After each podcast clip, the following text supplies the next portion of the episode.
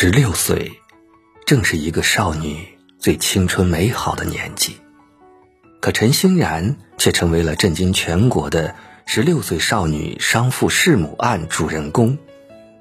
她一直是父母眼中的问题少女，有很重的网瘾，极度依赖手机，不允许手机离开自己的视线范围。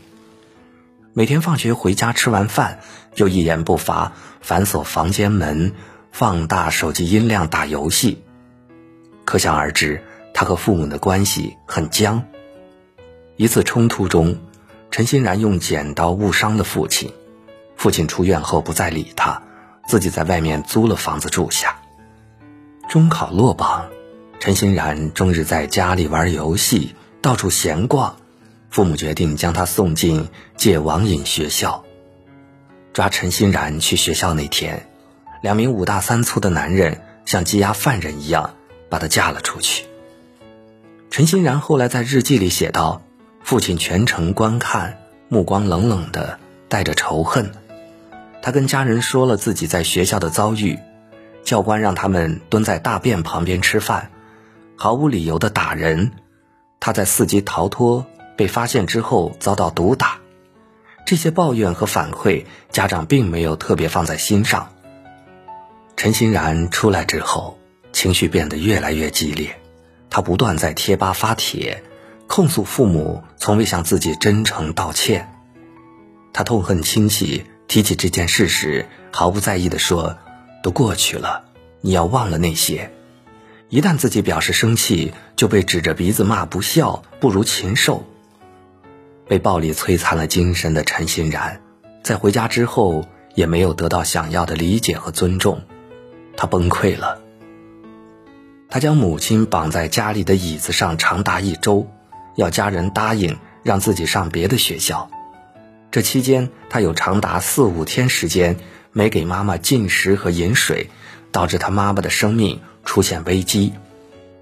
后来，他妈妈因为抢救无效死亡，而他要面临刑责。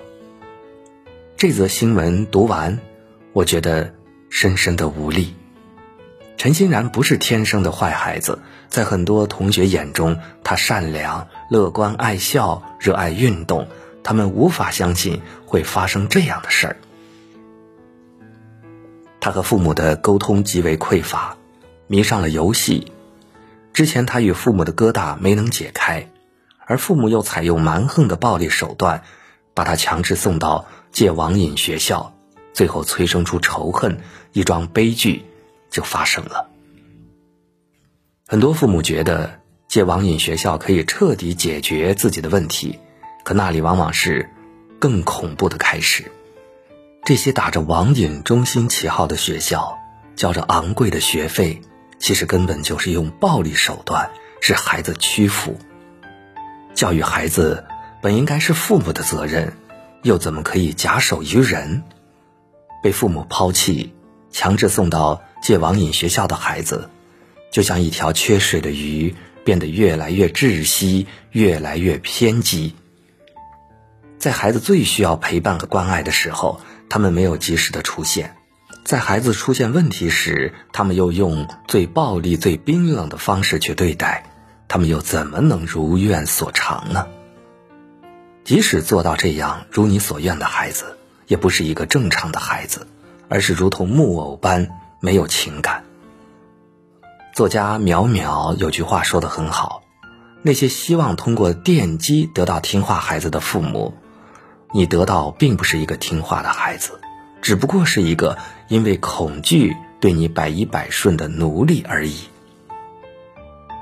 零零后的周易，因为痴迷游戏被母亲送进网戒学校后，在学校吃馊饭罚跪，被钢筋暴打。后来他选择自杀，抢救过来之后，父母才把他接回家。从此以后，他随身携带水果刀，总觉得有人害他，对父母极其不信任。还有一个因为网瘾而被父母送进网戒学校的孩子，出来对父母说的第一句话就是：“我剩下的日子就是为了让你们痛苦，从此我不做任何事情，让你们断子绝孙。”那些被暴力对待、完全对父母失去信任的孩子，在今后的人生当中将不断的痛恨父母。即使最后亲子关系修复了，可对于孩子来说，这种不安全感和对周遭事物的不信任感将伴随他们一生。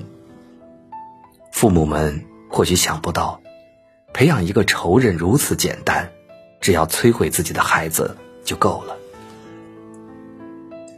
我们来看一组数据：中国互联网络发展状况统计报告指出，中国网络游戏用户规模达四点八四亿，游戏成瘾的患病率达到百分之二十七点五，其中十二到十六岁青少年是高危人群。孩子玩起游戏来有多疯狂？有一个完全沉浸在游戏世界里面的孩子，为里面的角色而痛哭，手机摔烂之后暴跳如雷。这是一个输了游戏的孩子，变得狂躁、情绪激动，一直在哭。还有一个十一岁的孩子，为了证明手机游戏里面的复活情节，带着妹妹一起去跳楼。这样的新闻。一搜一大堆。我们说一个事实，也许有的家长不爱听。很多孩子迷恋于游戏，沉陷于网络，除了自控力不强之外，更深层次的原因，其实还是要回到他们父母身上。孩子是如何迷上手机游戏的呢？有的家长因为工作忙，不想孩子打扰自己，于是给了他们手机，认为孩子安静了。有个东西玩就好了。有的父母因为长期不和，孩子在压抑的家庭环境下，会通过网络游戏来逃避现实，或者因此变坏，引起他们的注意。有的父母和孩子沟通方式出了问题，在孩子迷上手游，又给他们贴上坏孩子的标签儿，一味的只知道打骂，这样把孩子推得越来越远。于是迷上手机游戏的孩子越来越多。诚然，孩子迷上手机游戏是因为手机游戏好玩，容易上瘾。但更多的时候，孩子一直迷恋在手机游戏的世界里不肯走出来，是因为在父母身上他们没有得到正向的情感反馈。相对于冰冷的现实生活，他们更倾向于一直待在虚拟的世界里面，他们就滑向了网络成瘾的深渊。沉迷于网络的孩子，其实是父母与孩子之间关系的一种映射。人性都是需要满足，都是需要有归属感和安全感的，孩子也是一样。如果没有在父母身上得到，那么他们就会一直寻找，最后在手机游戏里面找到，无法自拔。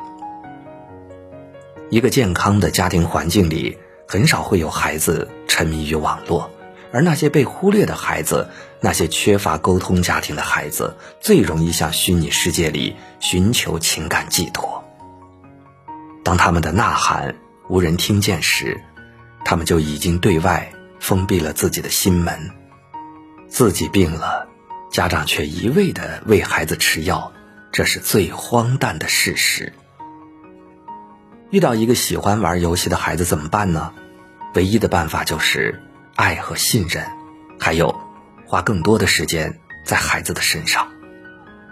理解和陪伴，永远是融化孩子心中坚冰的最好方式。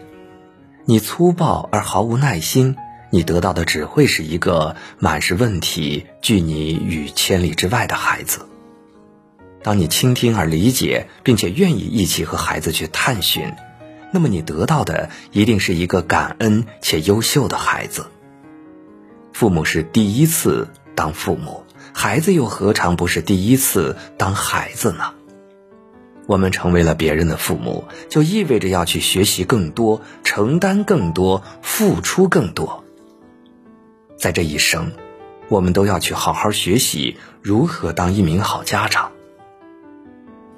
孩子是父母的一面镜子。在家长自己生病的时候，切记不要逼着孩子吃药，否则你得到的不是一个孩子，而是一个仇人。